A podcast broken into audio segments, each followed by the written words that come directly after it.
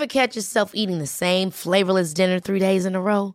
Dreaming of something better? Well, HelloFresh is your guilt-free dream come true, baby. It's me, Kiki Palmer. Let's wake up those taste buds with hot, juicy pecan-crusted chicken or garlic butter shrimp scampi. Mm. Hello Fresh. Stop dreaming of all the delicious possibilities and dig in at HelloFresh.com. Let's get this dinner party started. Cool fact a crocodile can't stick out its tongue. Also, you can get health insurance for a month or just under a year in some states. United Healthcare short term insurance plans, underwritten by Golden Rule Insurance Company, offer flexible, budget friendly coverage for you. Learn more at uh1.com. This is Paige, the co-host of Giggly Squad, and I want to tell you about a company that I've been loving, Olive and June. Olive and June gives you everything that you need for a salon quality manicure in one box. And if you break it down, it really comes out to $2 a manicure, which is absolutely insane. It's also so easy to get salon worthy nails at home with Olive and June. The difference between how your nails used to look when you did them yourself and now with the Manny system is a complete game changer. The best thing about Olive and June too is it's a quick dry. Dries in about one minute, lasts for five days, and full coverage in up to one to two coats. Visit oliveandjune.com slash perfect Manny 20 for 20% off your first system. That's oliveandjune.com slash perfect Manny 20 for 20% off your first system.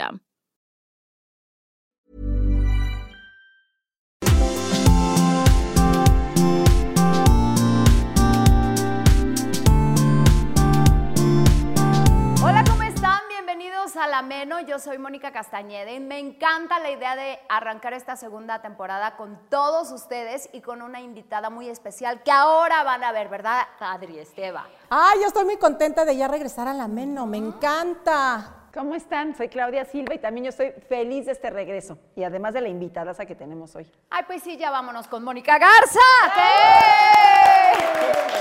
Gracias, chicas, por la invitación. Qué padre gusto. tenerte en la Garza de Meno. la Garza. Oye, no cualquiera puede decir qué rico estar en la Meno, ¿no? Qué Bueno, rico está sí, en la meno, ¿verdad? sí. Yo sí, yo sí, la verdad. A, la- a mí la verdad sí me fue muy bien. Ay, qué bueno. Este, digo, me fue o me ha ido o me está yendo, porque uno no sabe, sabe cuándo empieza, pero no cuándo acaba, ¿no? Oye, Garza, dejaste el nido para venir a la Meno.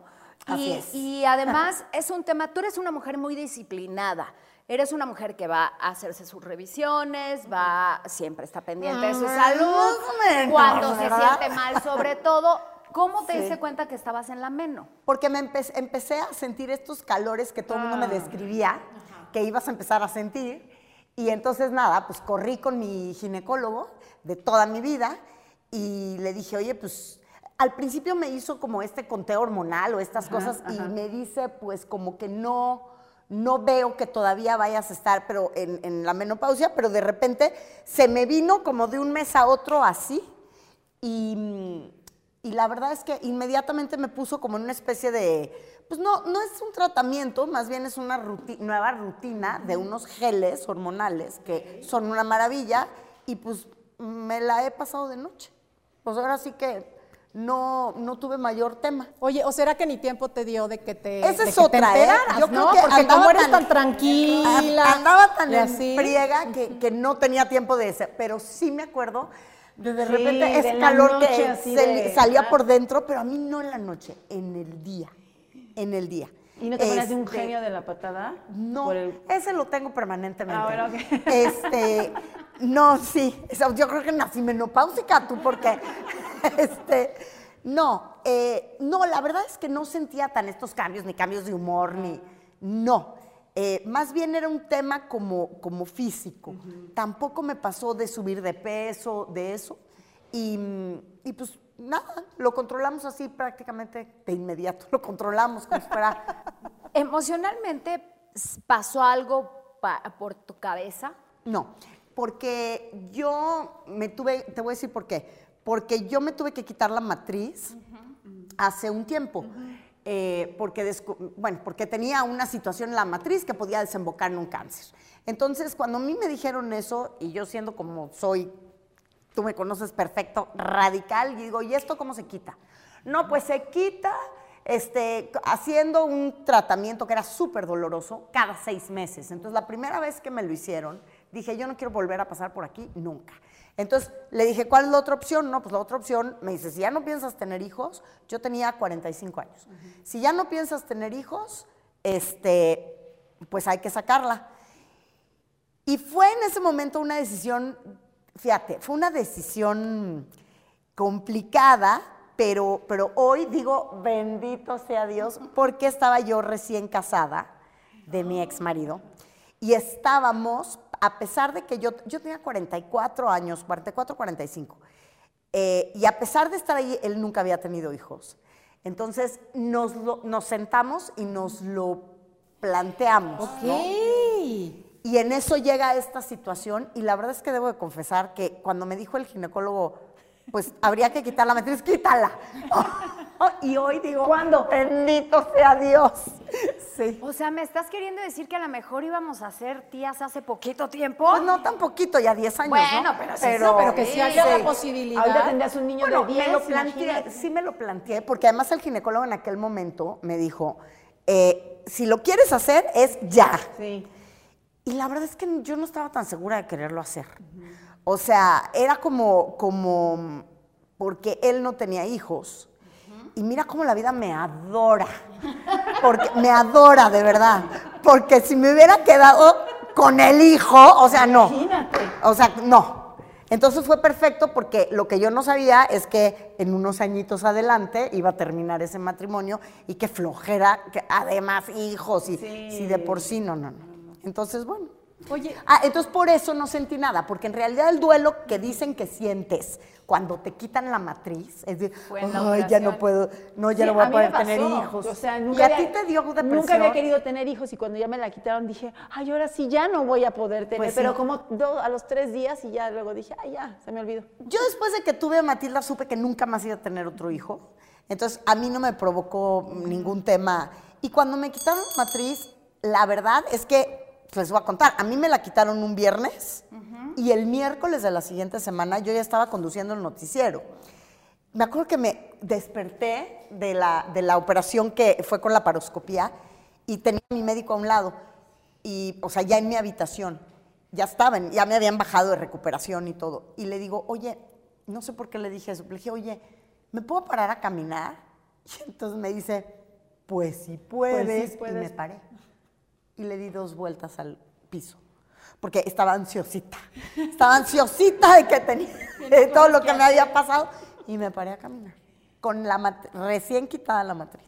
Oye, ¿alguna vez te has quedado quietecita? O sea, Fíjate ¿cuál, cuál es el periodo más largo en el que dijiste, a ver, me voy a quedar un poco reposadita? O sea, ¿cómo, ¿cuánto es el máximo? No sé, fíjate Adri, me, me acabas de hacer recordar a mi papá, porque mi papá cuando yo era niña me decía, ¿por qué no te puedes estar quietecita? ¿Por qué no te puedes estar quietecita desde niña? Desde niña. Sí, pues soy hiperactiva. O sea, si vas a una playa, por ejemplo, si te recuestas al sol y te Sí, quedas. no, como lagartija, no. pero más por evitar las arrugas que porque no tenga ganas. Ah, ok. Este, no, todas mis vacaciones tienen que tener una actividad Algo de física. aventura. Siempre, siempre que voy a un lugar tiene que haber bicicletas, tiene que, o sea, a la niña hay que cansarla para que luego ya Y no le den azúcar. no le den azúcar. Cuando lees, cuando lees sí te quedas quieta. Cuando leo me quedo quieta. Bueno, no, me imagino quieta, los ojitos tiqui, tiqui, tiqui, tiqui, y así la mente. ¿no? Ahora, O yo sea, tengo un TDAH, entonces eh, sí, me, sí, cuando me siento a leer tengo que hacer un, inicialmente como cuando empieza a meditar, un esfuerzo por entrar en meditación, yo tengo que hacer un esfuerzo porque mi atención se quede en el texto, porque claro, O te acuerdas de algo cuando lees y dices, ay, sí. sí, ya se fue. Claro. Oye, yo me acuerdo alguna vez que, que platicábamos hace mucho, nos fuimos a desayunar, que te había sido justo un monasterio, un Sí. tiempo, como un mes, Sí. en un lugar donde no había civilización alguna, hasta me enseñaste la foto de esto es lo más cercano a civilización y era así un lugar con una silla. en ¿Cómo lo Francia. hiciste? Mira, la verdad es que iba en un momento en el que tenía que parar. Y fue un momento muy catártico, además, porque me acuerdo muy bien que efectivamente al no... En el monasterio te decían, ha- había un día a la semana que era un lazy day, ¿no? Un día de no hacer nada. Y entonces el día de no hacer nada, pues a mí se me hizo fácil acercarme a una de las monjas vietnamitas, eran puras monjitas budistas zen vietnamitas. Y entonces me acerqué a una y le dije, ay, pues mañana es Lazy Day. Y me dice, sí. Le digo, ¿y qué, ¿y qué puedo hacer? O sea, eh, ¿qué puedo ir a visitar o qué hay aquí cerca? Y me dice, nada. ¿No estás entendiendo? ¿Cómo que nada? No, nada, no tienes que hacer nada. Porque no, si aquí hay un pueblo divino al lado, me puedo ir caminando. Puedo ver las No, telas. el lazy day es eso, un lazy day. Aprende a no hacer nada. No hacer nada también es hacer algo. Y ahí aprendí la lección de parar. Es que estamos así de acostumbrados de que es como un pecado descansar, ¿no? El domingo tengo que hacer algo, porque si no, y no, hay que descansar, hay que rebobinar. Así es. Pregúntale Yari, que parece que se la vive ganándose el cielo. ¿Y cómo fue para ti el no hacer nada? Eh, para empezar, era un retiro de muchas horas de silencio, muchas, casi todas, de hecho, 80% del tiempo estabas en silencio o meditando. Eh, tenía que caminar todas las mañanas a las cuatro y media de la mañana a menos cuatro grados, de, mi, de la casa donde yo me estaba quedando, que era en medio de viñedos, al monasterio, a la parte central del monasterio, y eran unas caminatas a oscuros, porque eran unas carreteritas ahí, no había mucha iluminación. Y, y me acuerdo que me fui, me fui sola a este monasterio y había gen- mujeres de todo el mundo. Y en ese momento se te caen todas tus etiquetas. Porque cuando estás en tu mm, burbuja, en tu medio, pues eres la hija de la mamá Claro. de la compañera de trabajo La de, o la que sale en la tele, o la de historias engarzadas, o la de y etiquetas, etiquetas, la hija del meme, la- ¿me entiendes? Etiquetas, etiquetas, etiquetas, etiquetas. Y de repente estás en un lugar donde nadie te conoce, no le importa tu vida a nadie, no- nunca te habían visto en la vida, si sales en la... Puedes ser muy famosa aquí, pero allá...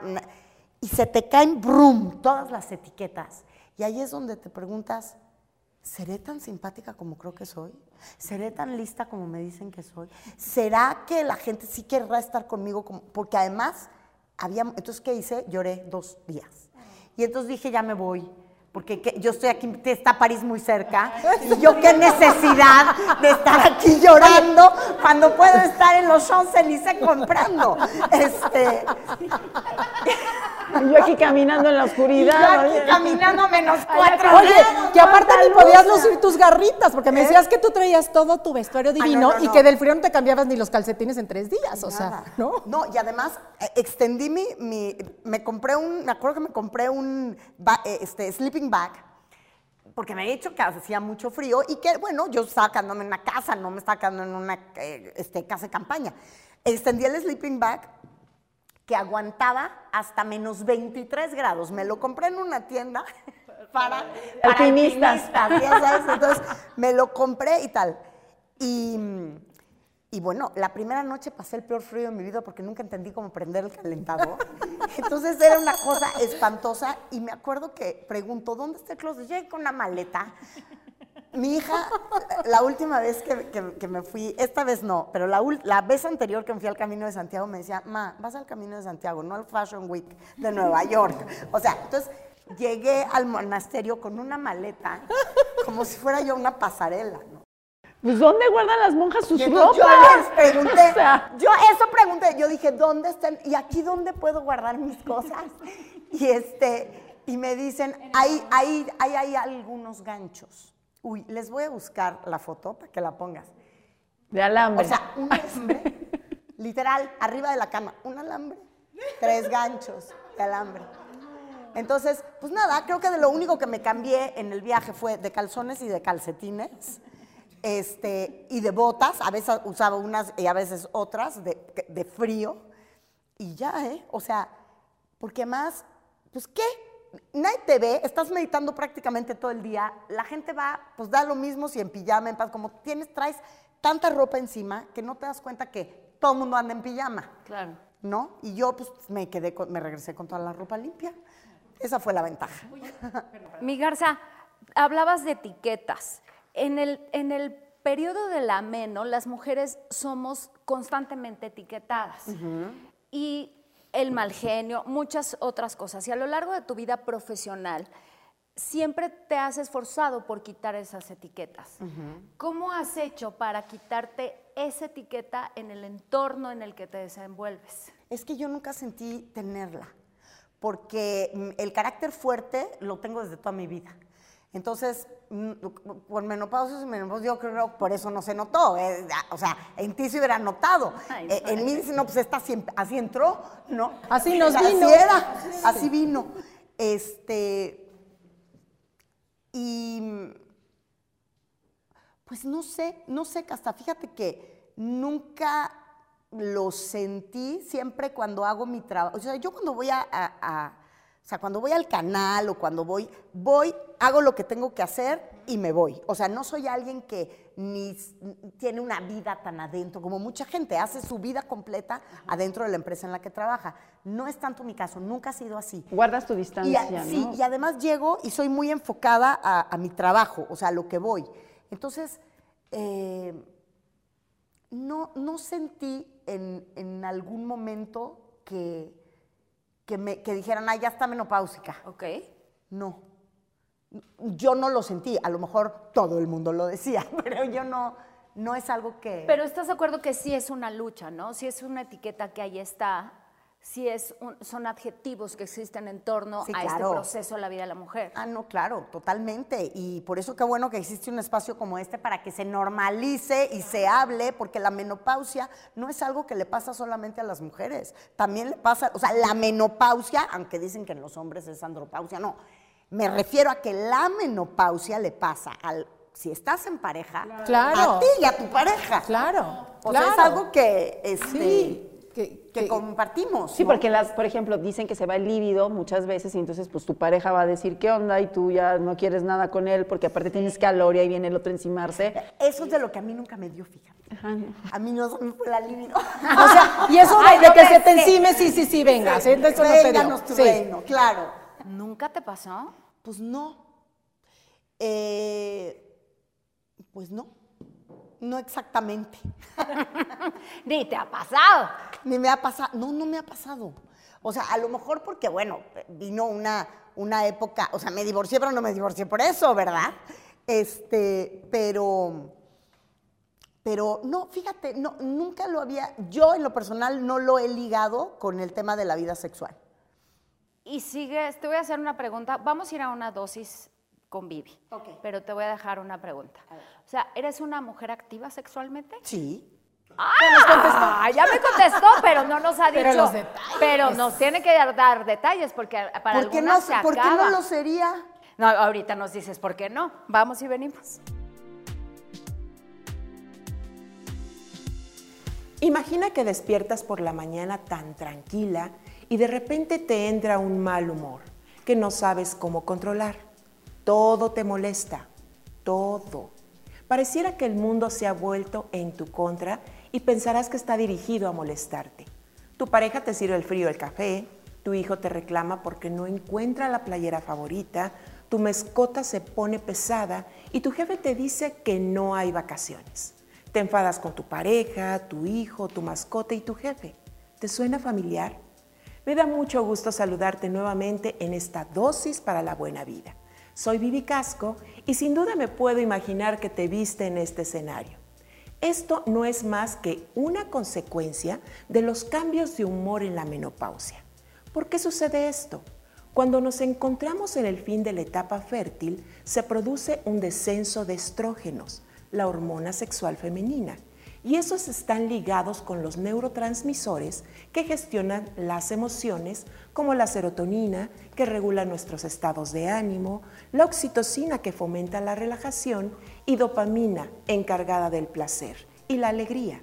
Por lo tanto, te sientes especialmente irritable. Ahora que ya sabes a qué se debe de manera física esa irritabilidad en la menopausia, ¿te parece si te propongo algunas estrategias que te ayuden a gestionar mejor este estado de ánimo? En primer lugar, tenemos que generar la conciencia que no le podemos echar la culpa a la menopausia de estar todo el tiempo irritable, como lo hemos comentado por este bajón de estrógenos, sino tenemos que aprender a responsabilizar a nosotros mismos. Es decir, es que Vivi, ellos me hacen enojar. No funciona así. Nadie te hace enojar. Tú decides enojarte. En ti está la responsabilidad de decidir qué actitud tomas ante lo que te está pasando. Otra recomendación es que realices ejercicio al aire libre y deja que te dé el sol. El ejercicio te hará sentir muy bien porque vas a generar neurotransmisores que promueven el bienestar. El aire facilita que te oxigenes y el sol te provee de energía natural que va a lograr levantar el ánimo. También te recomiendo que escuches música. Ya está comprobado científicamente que la música tiene un efecto positivo en el estado de ánimo. ¿Cuál es la canción que te pone de buenas?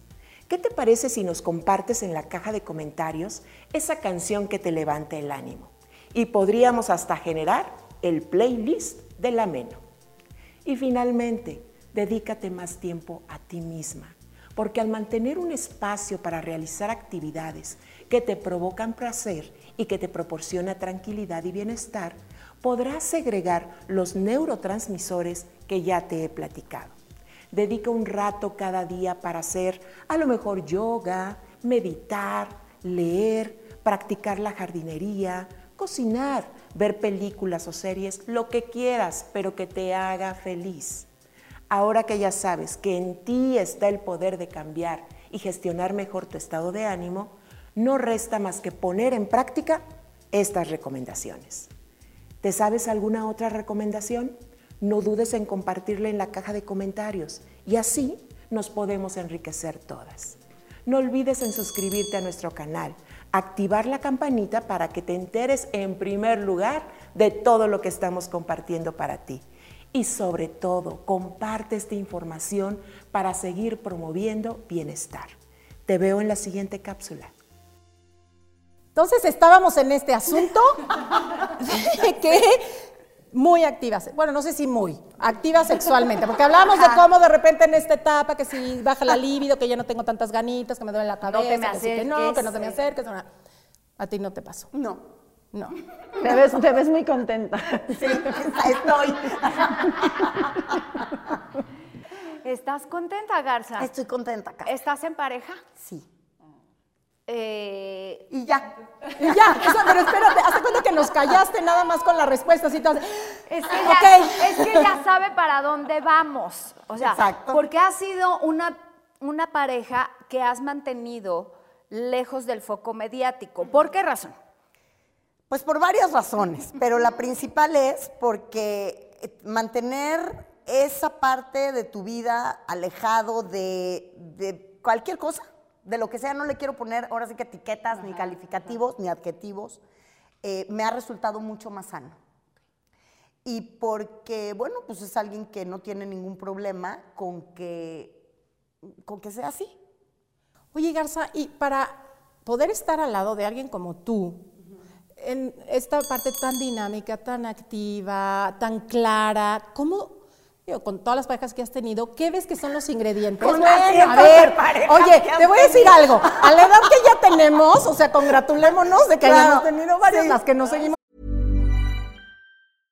How would you like to look five years younger? In a clinical study, people that had volume added with Juvederm Voluma XC in the cheeks perceived themselves as looking five years younger at six months after treatment. Look younger, feel like you. Add volume for lift and contour in the cheeks with Juvederm Voluma XC. Reverse signs of aging by adding volume to smooth laugh lines with Juvederm Volure XC. For important safety information and to find a licensed specialist, visit juvederm.com. That's J U V E D E R M.com. Not for people with severe allergic reactions, allergies to lidocaine, or the proteins used in Juvederm. Common side effects include injection site redness, swelling, pain, tenderness, firmness, lumps, bumps, bruising, discoloration, or itching. There's a risk of unintentional injection into a blood vessel, which can cause vision abnormalities, blindness, stroke, temporary scabs, or scarring. Talk to a licensed specialist to find out if it's right for you. Hold up. What was that? Boring. No flavor. That was as bad as those leftovers you ate all week. Kiki Palmer here, and it's time to say hello to something fresh and guilt-free. Hello Fresh. Jazz up dinner with pecan-crusted chicken or garlic butter shrimp scampi. Now that's music to my mouth. Hello Fresh. Let's get this dinner party started. Discover all the delicious possibilities at hellofresh.com.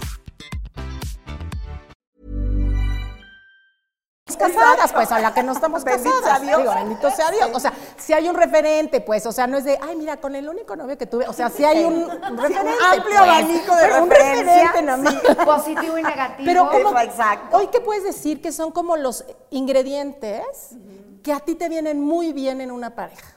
¿Cuáles son los ingredientes? Sí. Bueno, la primera, las neuronas. O sea, es lo primero que te viene bien de una pareja, porque un hombre que no es inteligente y que no es seguro no va a poder estar con una mujer independiente, que Segura, tiene su propia claro. vida, que además suele tener muy el foco. O sea, cuando eres una persona pública, desafortunadamente llegas con alguien a un restaurante, tu amiga, tu galán, tu hija, lo que sea, a la que, al que voltean a ver es al que sale en la tele. No, y, no, y mucha gente eso no puede. No lo eso. sostener, claro. Entonces, ¿qué te da, qué te da esa seguridad? Las neuronas. Entonces, no, o sea, es imprescindible que tenga, que sea una persona inteligente, que sea una persona con sentido del humor, que, tenga una, que sea una persona con agilidad mental.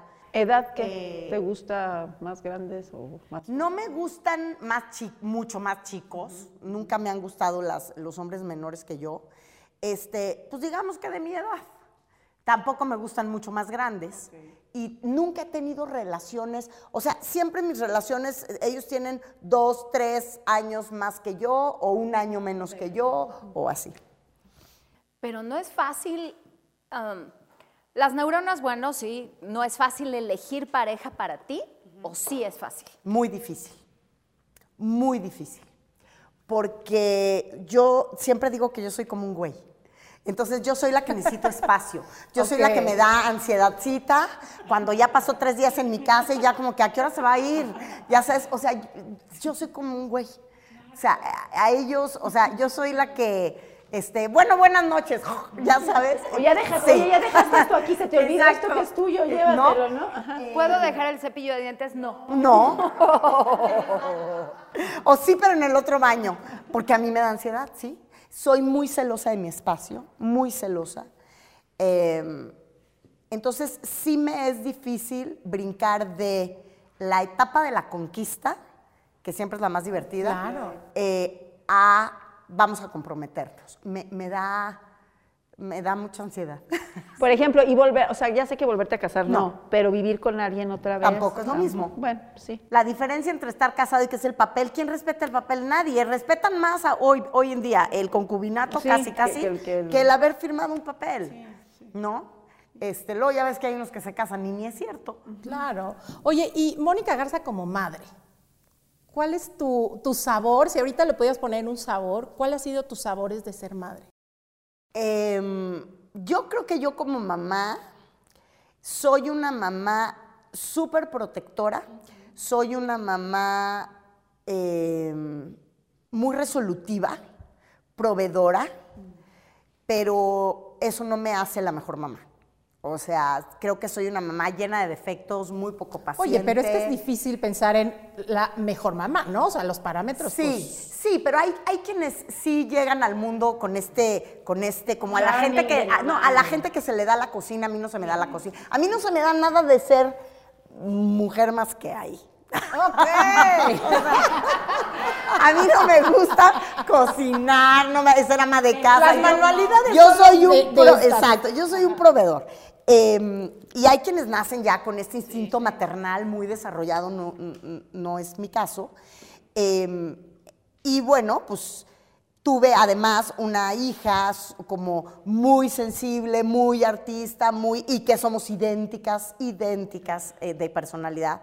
Aunque parecemos muy distintas, somos muy iguales. Entonces era un choque de trenes, ¿no? Y yo en vez de ser el adulto y ser el... A veces me ponía yo de los mismos Al par. 16 años que ella. Nos apreciamos dos niñas de 16 años discutiendo. Em, Pero a lo mejor porque estabas en la etapa de también, ¿no? De la menor y ella, ¿no? no era, no coincidió, o puede ser, pero no, porque eso fue de siempre. Porque además cuando a mí me toca ser mamá en una etapa de mi vida donde, eh, o sea, digamos, los años complicados de Matilda, que son pues desde que prácticamente desde los tres años hasta los 15, haz de cuenta, fue una etapa en la que yo trabajé muchísimo. Y fue una etapa en la que mi carrera fue cuando más se desarrolló y creció. Y entonces, pues sí, había muchas ausencias, sí había cosas que yo trataba de tapar con otras cosas, pero nada, o sea, no hay mayor acto de amor. Yo hoy lo, lo- lo veo clarísimo y lo reconozco. No porque yo no quisiera a mi hija, es el amor de mi vida, es mi hija. Pero la realidad es que eh, no hay mayor acto de amor que la presencia. Y yo en ese, en ese sentido, pues no podía estar muy presente y a lo mejor ahí a Matilda sí, sí tiene huequitos de cosas que le hacen falta. Por ejemplo, yo fui una hija que mis papás fueron muy ausentes, pero no me hicieron falta. O sea, los veía pasar, saludaba, íbamos, desayunábamos, lo que fuera, pero yo era una niña muy solitaria. Entonces tampoco, si mi papá no estaba nunca o, o- o mi mamá tampoco, este, no era algo que yo necesitaba tener para mi seguridad. A lo mejor Matilda sí. Claro, y que si tú no lo tienes, pues es difícil que tú también se lo pudieras dar a ella, ¿no? O sea, no Sí. era un- algo que tú tuvieras muy vivo. Sí. Eh, y, y sin embargo, bueno, yo creo que pues he sido mamá a mi manera, le he dado otros muy buenos ejemplos. Eh, a lo mejor no fui, insisto, la mamá más presente en momentos en los que tenía que haber estado como más, me refiero a ciclos, no me refiero a- al fes- festival de la escuela, no, a todos los, yo nunca me perdí un festival, nunca me perdí una entrega de calificaciones, nu- nunca, siempre estaba en eso, pero la realidad es que estás y no, porque estás, pero estás en mil cosas y estás con el celular y ya tengo la cita y tengo el llamado y tengo no sé qué, y, y pues esa, creo que esa parte es la que yo me debo a mí misma, Ay, ni qué decir a ella, ¿no? ¿Alguna vez te lo ha reclamado Matilda? Sí, claro. Sí, claro. Antes me lo reclamaba más como reclamo y hoy ya hace como comedia involuntaria con eso, ¿no? O sea, al final, además de que ella tiene un humor muy negro, eh, pero sí, sí, claro. Claro que por supuesto, pero es algo que tenemos habladísimo. Y al final del día, pues yo sí soy muy frontal, o sea, la gente que me conoce bien sabe que soy muy frontal, y yo muy frontalmente me senté con Matilda y le dije, a ver, te voy a explicar. O sea, sí, todo lo que, todo tienes razón, pero todo tiene un porqué. Y pues yo o trabajaba o no comíamos, ¿no? O trabajaba o tú no podías hacer tales cosas o no podíamos tener eh, tales viajes. Y además, yo quería eh, salir adelante exitosamente en lo que estaba haciendo porque me apasiona mi trabajo. Como espero que a ella que le apasiona su trabajo, ella tiene ese ejemplo. Claro. Te pones un objetivo y vas por él, ¿no? Eh, como tiene otros ejemplos, o sea, no, no- nunca, a lo mejor, no tiene un ejemplo de una mamá que permitiera que un hombre o una mujer o nadie le pasara por encima, ¿no? Eh, o, o la disciplina, ¿no? O sea, quieres brillar en tu trabajo de alguna manera, pues lo primero que tienes que hacer es levantarte temprano, o sea, ser cumplido con tu chamba, ser eh, perseverante, ser... Yo creo que yo a Matilda le enseñé mucho más de disciplina que, que de otras cosas. Y el tema con mi hija es que, y nos llevamos muy bien y nos adoramos. Y entre más todo, grande pero- estás, más Claro. comprendes a tu mamá y a tus padres. no, no, no, y te empiezas a llevar luego mejor. Y luego tu mamá es tu mejor amiga, pero yo Sí. creo que a una edad ya más adulta, ¿me Y entiendes? creo que hoy que Matilda es más adulta también entiende a su mamá a los treinta y tantos años. Claro. Sí, entiende el pasado de su mamá. O sea, ya ahora lo entiende perfecto. Y hoy nos tiene perfectamente colocados a su papá en el lugar que le corresponde y a mí en el lugar que me corresponde. Y somos una, tenemos una, un chat, los tres, el papá de mi hija Matilda y yo, que se llama Familia Funcional. Porque a, nos- porque a nosotros nos funciona el tipo de familia que tenemos y es una familia muy normal. funcional. No, no es nada disfuncional. Viajamos una vez al año en algún lugar del mundo, nos vamos los tres, nos divertimos, cada quien en su cuarto, cada quien en su independencia. Los tres somos idénticos en eso. A ver, ser mamá es un reto. Punto. o sea, sí. en sí, ser mamá es un reto. Eh, yo creo que mm, encontrar las herramientas para nunca soltarnos de la mano. mamá e hija. Porque pues yo tengo mis locuritas, ¿eh? También. o sea, claro, todos. Entonces, eh, pues básicamente eh, es ese, ¿no? O sea, pues es un camino, eh, pues es un camino en el, que, en el que tienes que estar y que vas a estar toda tu vida y así. Oye, ¿cómo surge el poder del no? Esta conferencia tuya. Yo digo que yo empecé a crecer eh, persona- en lo personal y en lo profesional el día que aprendí a decir que no. Nosotros estamos en un medio en el que eh, tienes tantas ganas de hacer tantas cosas, tienes tantas ganas de llegar a cierto lugar a- eh, o estar en ciertos foros y, y crees que diciendo que sí, que sí, que sí, que sí a la chamba, que eres la incondicional. No dar La que problemas, no- no pedir nada, No, sí, o- o, cuando algo no te gusta, pues aguantarte tantito. Y dices, bueno, voy a aguantar vara porque esto seguramente Sí, va a sí, pasar. Hasta que llegó un día en que yo di, no sé, un día me levanté en la mañana y dije, no voy a hacer más algo que no quiero hacer. No voy a hablar más con eh, personas, por ejemplo, me, sus- me ocurrió en, en temas familiares, decir, esta persona me hace daño, es tóxica en mi vida, no Ay, la quiero. Entonces, ahí empecé a decir, así como empecé, así como le cortas las etiquetas a la ropa nueva, si quieres empezar una vida nueva, empiézate por cortar esas etiquetas que, no, que se ven feas, que no sirven, Claro. este, y, que, y que no quieres tener. Entonces, eh, no es fácil. Bueno, yo digo, para mí es, digo, que debemos de normalizar, así como ustedes normalizan la menopausia, hay que normalizar, decir, no, no tiene nada de malo, no pasa nada, no te va a pasar nada, nadie se va a morir. Este, no, no genera mal karma.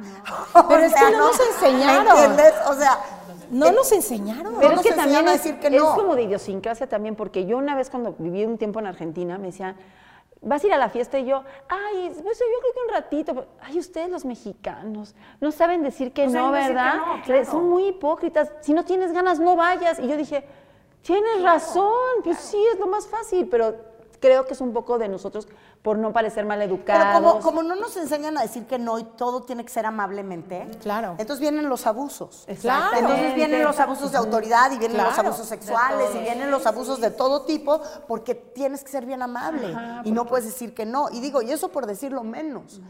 Eh, y creo que también es un tema de, em, de, de estar muy bien sentada en donde quieres estar o levantarte del lugar donde no quieres estar. ¿Cuál ha sido el no que te costó más trabajo y a quién se lo diste?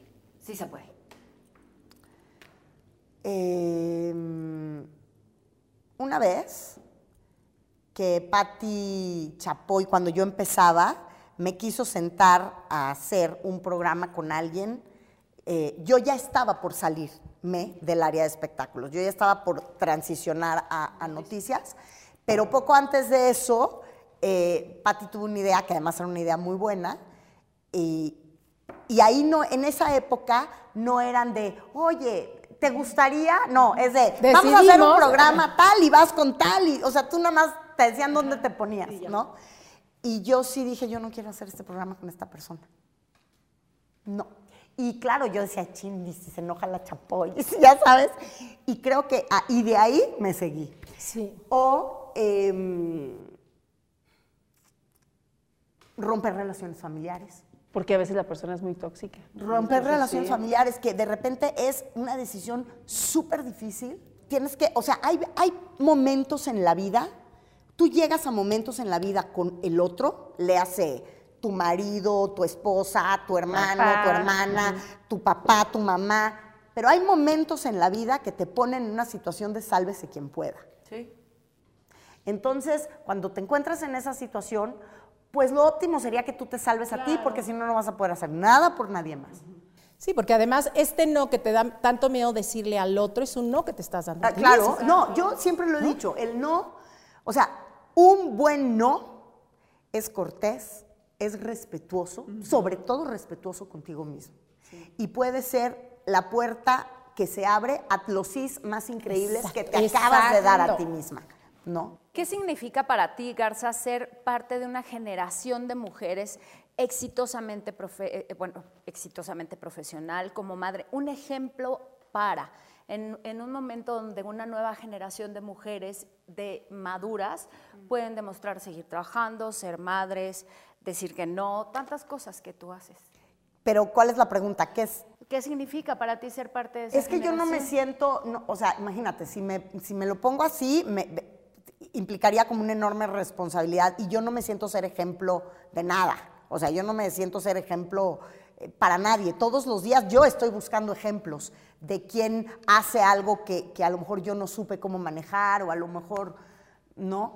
Eh, porque además a veces una personalidad como la mía, digo, la gente que me conoce me quiere como soy, eh, puede resultar muy abrumador. O sea, alguien que llega y, acá está que, eh, y, y yo hemos estado tantos años juntas eh, conviviendo en foros, yo no llego y, y le- veo cómo le voy a decir dócilmente, en tu vida te vuelvas a poner ese vestido. O sea, yo llego y le digo, ¿por qué te pusiste ese vestido? Está horrendo. ¿Sí o no? Eso es parte de decir no, ¿sabes? O sea, esa es parte de, seamos frontales, digamos las cosas, no te lo estoy diciendo por ofender, te estoy haciendo un favor, que, te- que a lo mejor si te cambias el vestido, claro, siempre y cuando la que lo está diciendo tenga súper buen gusto como yo. Obviamente.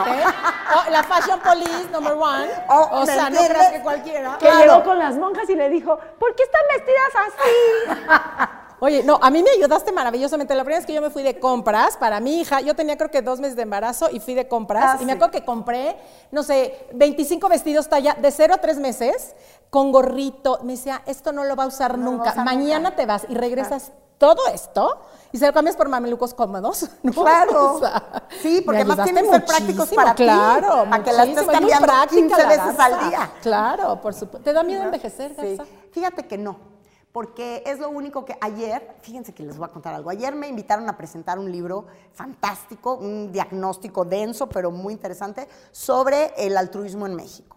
Y entonces eran una cantidad de organizaciones y fundaciones y tal, y de repente vi entrar a una señora en sus ochentas, ochentas, con minifalda. Wow, Y ay, qué es- padre. con un look súper sesentero, traigo la foto, de hecho tengo la foto, este, con un look súper sesentero, minifalda, que se ve que la mujer en sus 30 debe de haber tenido las piernas más espectaculares porque a los 80 las seguía luciendo, y unas botas como tipo 60 y su pelo cortito, tipo, ¿cómo se llamaba la, la modelo esta? Esa, ajá. Este, el pelo cortito, em, y dices, es que no hay manera de detener el tiempo. El tiempo es lo único que no puedes detener. Y creo que lo que uno tiene que aprender es a vivir las distintas etapas. Yo, por ejemplo, no me da miedo, no me da, no es que no me dé miedo envejecer, me da miedo la enfermedad. Claro. Envejecer no, la enfermedad. Y en cuanto a cómo me veo, yo siempre creo que en la vida todo, empezando por los maridos, tienen fecha de caducidad. O sea, todo tiene fecha de caducidad. Si hasta las latas. Y por eso no me, si hasta las latas. Si hasta las latas tienen Sí, en el 2026, pero Si los medicinas. Exacto. Este, no soy alguien que, que use Botox, no soy alguien que este, se llena la, cosa de, la cara de cosas. Yo respeto muchísimo a quien lo hace, pero yo no me siento cómoda. Eh, me puse Botox una vez en mi vida y me acuerdo que fue tan horrible la experiencia. Sentía la cara, sentía la, porque me lo puse nada más aquí en el entrecejo y en la frente, y me sentía paralizada. Entonces terminé yendo a un médico para que me dieran un tratamiento con aspirinas y no sé qué tanto, para que absorbiera, pues el Botox se, absor- se absorbe. Entonces, para que absorbiera más rápido, se me fuera, porque yo no lo soportaba. Y entonces ahí fue una lección para mí. Este no es tu camino. O sea, a lo mejor habrá otros, pero este no. Toda mi vida he sido muy deportista, me gusta mucho hacer ejercicio, pero no me gusta ir al gimnasio. Y eh, no, o sea, yo pue- si puedo omitir personas a mi alrededor, mejor. Me gusta... Este, Comer tres lechugas. no, no, yo no, fíjate que yo como como un güey también. Entre las cosas que hago como güey es comer y Pero beber. lechugas. Porque eres, eh, Este, porque eres no, vegetariana. Pues ovo lacto vegetariana. Ah. Y además pescado, pescado sí como. Pero bueno, y em, pues yo creo que lo que me ha mantenido, eh, no me gusta, te digo, ir al gimnasio, pero me gusta mucho hacer La hiking, actividad física. trekking, eh, la bicicleta, me fui a recorrer la Toscana en bicicleta una semana. Este, eso es lo que siento que me mantiene mejor, con un físico sano. eh, pero no, no le corro, o sea, no corro una carrera contra el tiempo, porque de entrada sé que la voy a perder. Claro. Ay, mi Garza querida, cuánta cosa contigo. ¡Cuánta cosa! Oye, Mónica, pero algo muy importante, que, bueno, que veíamos historias engarzadas y que era una maravilla, y ahora con las redes sociales, ahora está el nido de la garza, que está increíble. En YouTube, sí. que está padrísimo. Ahí, ¿qué tal? ¿Cómo te has...? Ay, feliz. Estoy feliz y encantada. Muy triunfadora. Feliz encantada. La verdad es que le ha estado yendo muy bien. Fue un proyecto bien padre.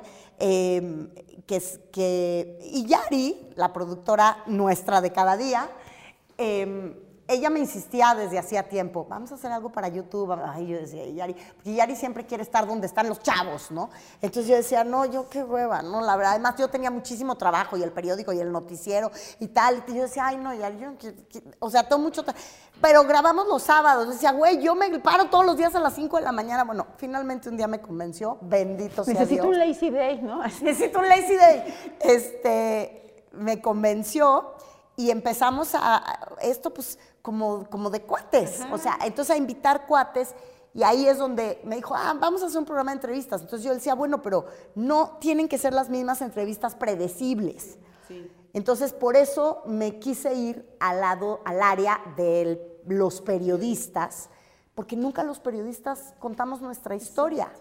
Y además en un formato donde el entrevistado puede preguntar. Tiene el mismo derecho a preguntar que el entrevistador. Y, y bueno, y próximamente lo vamos a abrir a, a otro tipo de personajes ya muy pronto. Eh, va- vamos a continuar con, el, con, con este sector periodístico, pero lo vamos a abrir a los políticos, lo vamos a Ay, abrir Jesús. a otro tipo de personajes, ¿no? Que hoy las redes sociales y la- las distintas plataformas digitales ya nos llevan a conocer a otro tipo de Y personajes. que también son humanos, y eso me encanta. Así, así es. Así es, que también son humanos. Garza, ha sido un privilegio. Ay, no, el privilegio es Muchas mío. gracias por Qué rica compartir. tarde con ustedes. Gracias, Muchas Garza. gracias. No se pierda el nido de la Garza, no se pierda la Meno. Y pues, gracias, Garza. Siempre Gracias, mi bienvenida. reina. Gracias.